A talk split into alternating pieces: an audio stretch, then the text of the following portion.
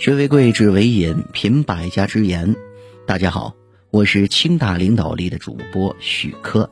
今天给您分享的文章是：人不能让心情生病。微信搜索关注 T H L 调大课堂，免费进群组的学习，用学习的姿态步入状态。愉快的心情是健康的第一要素。一位生理学家曾经做过一个实验。把一只玻璃管插在正好是零摄氏度的冰水混合容器里，然后收集人们在不同情绪状态下的汽水，描绘出人生气的心理地图。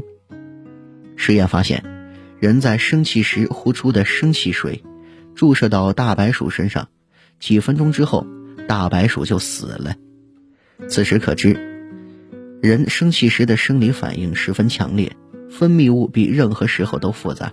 且更具毒性，因此，爱生气的人很难健康，更难长寿。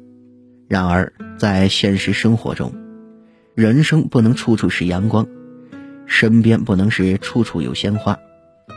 若是想过得幸福快乐，就得消除心情的种种疾病。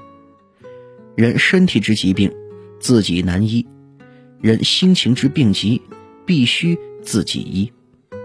良药妙方只有一个，时刻保持良好、积极、快乐、健康的心态。想开了幸福，想不开就痛苦。人这一辈子，想得到的总是很多，但其实想一想，人生其实就是一场浮云，想开了也就那么一回事儿。关于命运。人们总是最无能为力的，是对于命运的安排。命里一尺，难求一丈。中国的老俗话颇有一些道理，没有必要做无谓的抗争。老天爷早就为你安排好了一切，该啥样就是啥样。但是命运并不妨碍我们的欢乐。不管命运如何，心态好了，日子照常快活。关于婚姻，破锅自有破锅盖，杀人自有杀人爱。每个人都有自己的缺点，夫妻相处就是睁一只眼闭一只眼，不仅要包容对方的缺点，还要善于发现对方身上的闪光点，这样的夫妻关系才能够和谐长久。关于家庭，人生在世，谁也走不出家庭这个圈圈。每个家庭成员都有自己独特的个性，难免会有所碰撞。但是几个不和谐的音符被巧妙的凑在一起，没准能够凑出异常的乐章。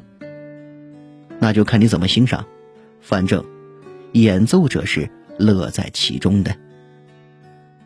关于朋友，患难时读懂了人情冷暖，平淡中体会缘分善变，时间。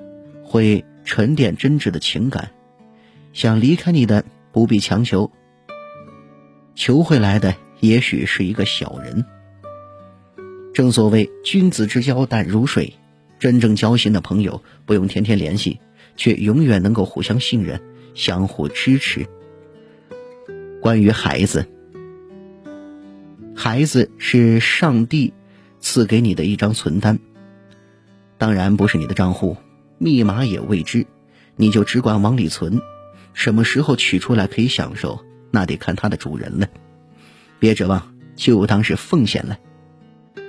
关于父母，父母是为我们立账户的人，虽然他们没有收回成本，但我们也应该加倍的奉还。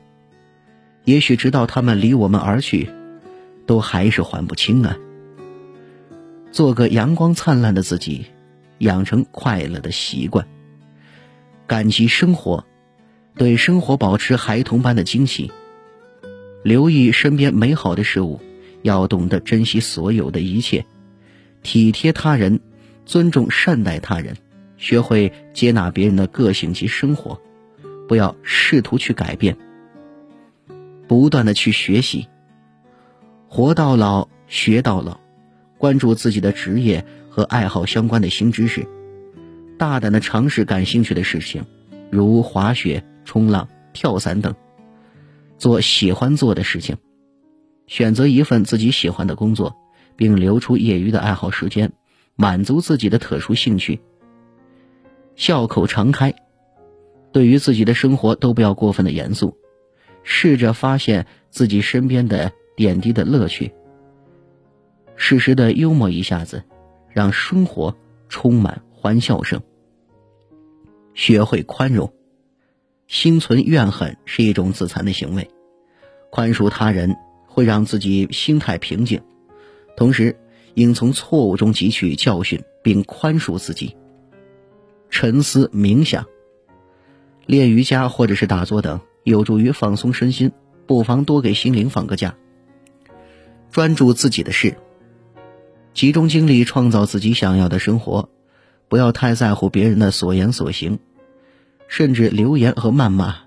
对此，不必做任何的评，因为每个人都有自己的活法。永不言弃，面对每一次挑战。都坚信已经向目标迈进了一步，不放弃就不会失败。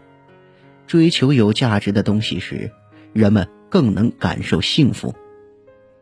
积极行动，人人都有局限性，不要在无法掌控的事情上浪费精力，但要积极行动，不被动等待。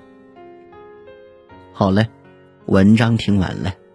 有什么想法，记得给我留言，欢迎分享给您的朋友们。我们下次见。